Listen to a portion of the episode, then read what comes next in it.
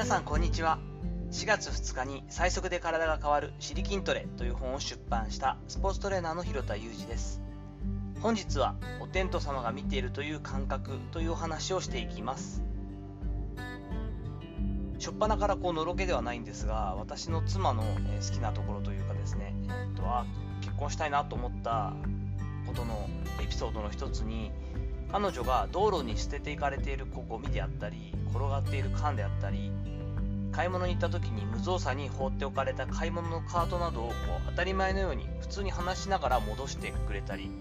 その自分のことではないのにそういったことをするゴミを拾ったりという姿を見たことがありました。こういったことが普通にできる人は素敵だなと思ったわけなんですが時を経て結婚をし子供を2人設けることができましたが娘2人もごく自然にこういった行為ができるようになっていてその姿を見るとうわ素敵だなと思ってとてもいいことだと思うし素晴らしいことだなというふうにこう尊敬もしたりするんですけれども今年の6月17日のメジャーリーグの試合なんですが対デトロイトタイガース戦ですね。エンジェルスの大谷翔平選手の振る舞いが話題になっていました。フォアボールで一塁に歩く際肘当てなどを受け取りに来たボールボーイの肩をこう優しく叩いてですね。ここもすごいんですけれども彼は必ずこうそういった気遣いができるしバットを叩きつけたりということを絶対しないんですね。そしてそこから数歩歩いたところでグラウンドに落ちているゴミに気がつきます。自然にスッとこうしゃがんでさっと拾い上げて左のポケットに入れてそのまま一塁に歩いていくんですね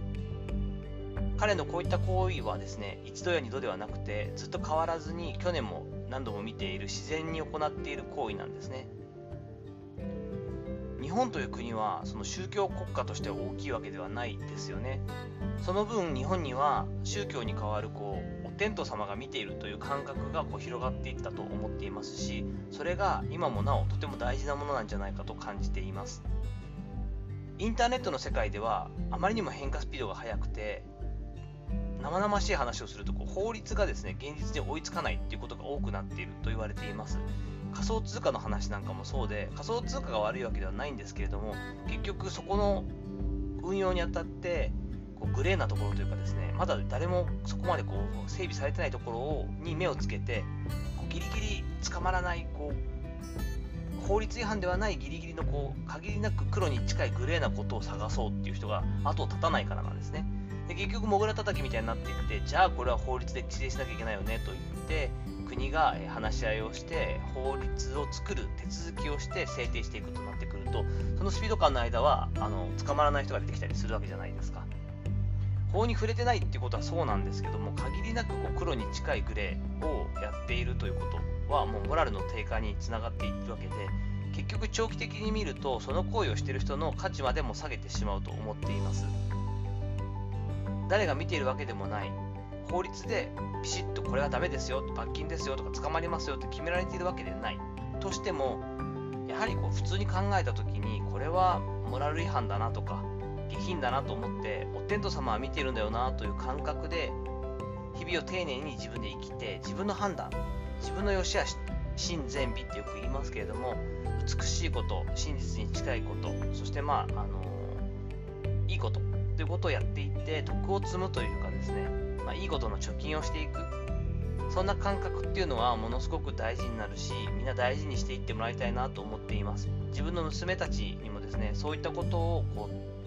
自然とできていくことによって信用だったりこう幸せになれるためのクレジットって溜まっていくものだし人はそういったところを見ているものなのでそれこそが差別化できる人間力というかこれからの時代により必要になってくるものなんじゃないかなと思うから大事にしてほしいといった話はよくしたりしております。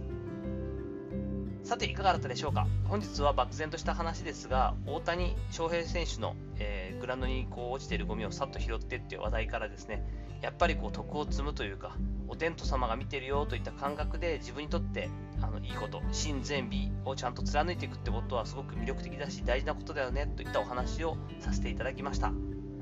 本日の話のご意見やご感想などあればレター機能やコメント欄にお願いいたします。いいねやフォローも嬉しいです。よろしくお願いいたします。本日も最後までお聴きいただきありがとうございました。この後も充実した一日をお過ごしください。それではまたお会いしましょ